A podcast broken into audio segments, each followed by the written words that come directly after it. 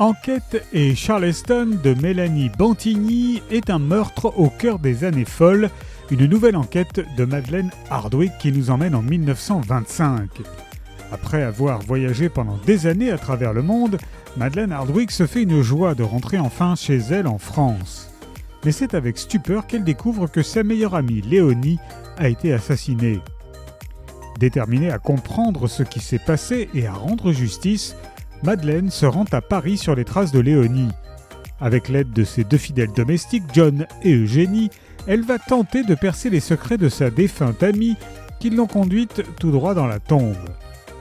Au fur et à mesure de son enquête, Madeleine se rend compte qu'il faut toujours se méfier des apparences et qu'un secret bien macabre se cache derrière la disparition de Léonie.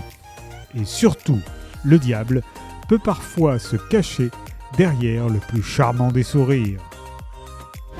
Enquête et Charleston de Mélanie Bantigny est paru chez City Edition.